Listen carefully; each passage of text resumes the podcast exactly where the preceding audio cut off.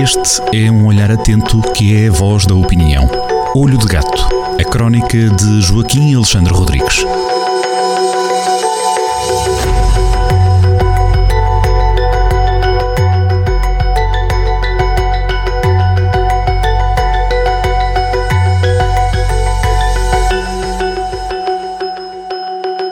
Cá estamos de novo para mais uma crónica do Olho de Gato, edição de 3 de setembro. Joaquim Alexandre, bem-vindo de novo à Rádio Jornal do Centro. Hoje vamos falar de um grande, de um homem que revolucionou, não é? Um revolucionário, à sua maneira. Sim, certo.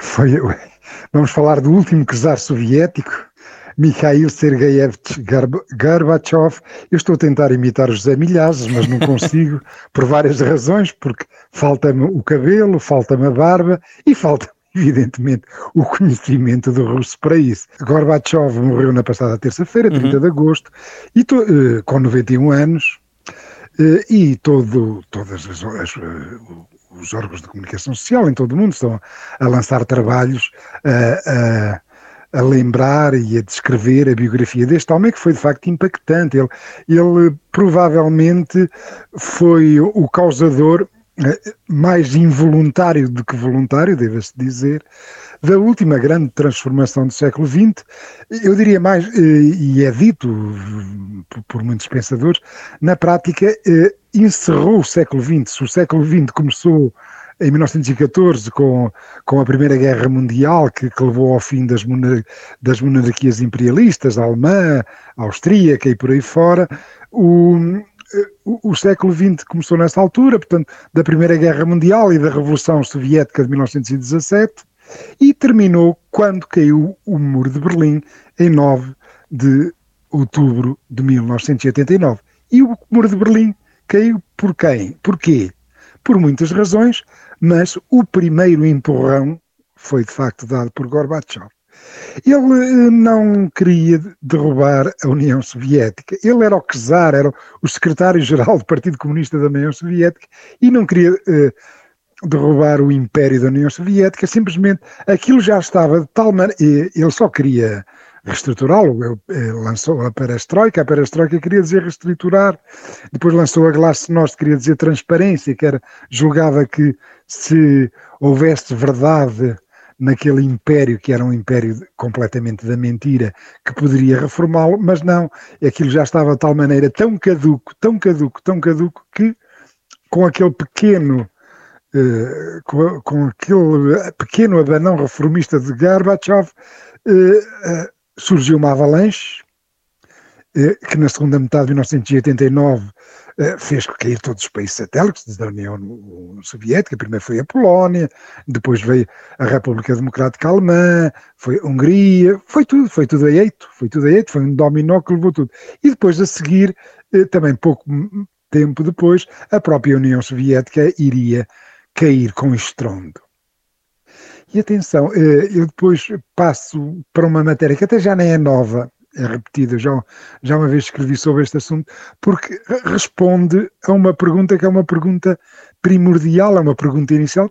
Como é que aquilo, com aquilo, com, com, com os milhões de, de soldados, de forças armadas, de, de, de polícias, de polícias políticas, repressivas, que eh, uma sociedade controlada, como é que aquilo caiu assim de uma forma tão rápida e tão pacífica? Sem, uh, houve algumas mortes, claro, mas uh, estou-me a lembrar, por exemplo, de Ceausescu, que no, por alturas do, do, fim de 1989 acabou por ser assassinado uh, pela multidão em fúria, mas globalmente um, um, um acontecimento com o impacto daquele, portanto estamos a falar de a alteração política de metade da Europa, eh, eh, a metade do Pacto de Varsóvia, eh, como é que uma coisa dessas acontece de uma forma tão rápida e pacífica? Ora bem, é uma pergunta que talvez quem tenha a resposta, a resposta a esta pergunta, esta pergunta primordial, que, que mais me satisfaz ou que eu acho mais satisfatória, é dada num livro de David Coates, David M. Coates e Fred Ware, chamado Revolução de Cima, o fim da União Soviética. Suponho que é um livro que não está editado em Portugal, eh, mas é facilmente comprável, eh, que dá talvez a explicação mais satisfatória para, para este que acaba de ser um mistério, acaba por ser um mistério da nossa história e que mostra que a história dos humanos é feita aos saltos, é feita rigorosamente assim. Uh, de vez em quando uh, a história acelera e, e leva tudo à frente. Foi, foi o que aconteceu entre 1989 e 1991.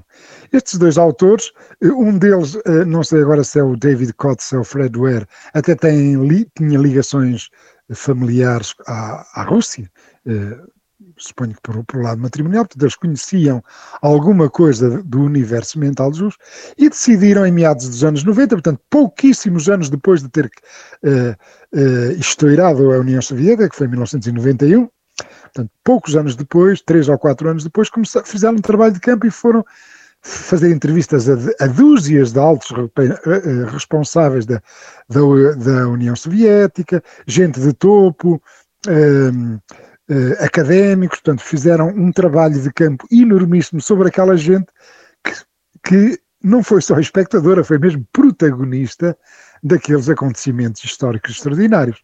E então, eh, eh, na prática, o que eles acharam também era aquilo que eles já supunham que, que, seria, portanto, eles partiram para este trabalho de campo já com alguma ideia do que iam encontrar, e é que, efetivamente, Gorbachev acabou por ser uma espécie só de aprendiz de feiticeiro, soltou os ventos e os elementos de que não tinha capacidade de controle, porque as élites soviéticas, as élites do Partido Comunista, perceberam que perceberam que eh, em vez de reformar a União Soviética, para elas haveria muito mais vantagem eh, eh, ficarem com os despojos daquilo se aquilo caísse. E foi o que aconteceu. Portanto, uh, esta revolução não foi uma revolução de baixo para cima, não foi uma revolução do povo na rua que derrubou os dirigentes em cima. Isso é muito fácil de perceber, porque quem ficou a mandar eh, nos países da União Soviética foram comunistas recauchutados. Portanto, era gente que já estava no poder. E, e, portanto, as élites soviéticas, as élites comunistas perceberam que, deitando aquilo abaixo, eram eles que ficavam com os despojos. Os atuais oligarcas russos estavam todos próximos da cúpula soviética e conseguiram assegurar os favores do Estado ou então roubaram-no diretamente. Aliás, são conhecidos, o, aqueles anos do Yeltsin foram uh, anos de roubo, uh, de assalto às empresas uh, soviéticas. E no vértice, de, de, no vértice disto tudo, quem é que está? Temos um ex-KGB, portanto, um, um, um quadro principal da polícia política soviética, chamado Vladimir Putin. Ele é o vértice eh, desse, do, do sistema cleptocrata ladrão, portanto, eh, em que os dirigentes são ladrões e mafiosos e que são eles que controlam eh, neste momento a Federação Russa e que controlam e roubam as riquezas do povo russo. Fica tudo dito. Joaquim, isto anda tudo ligado. Até à próxima. É, até à próxima, é sempre um gosto. Muito obrigado.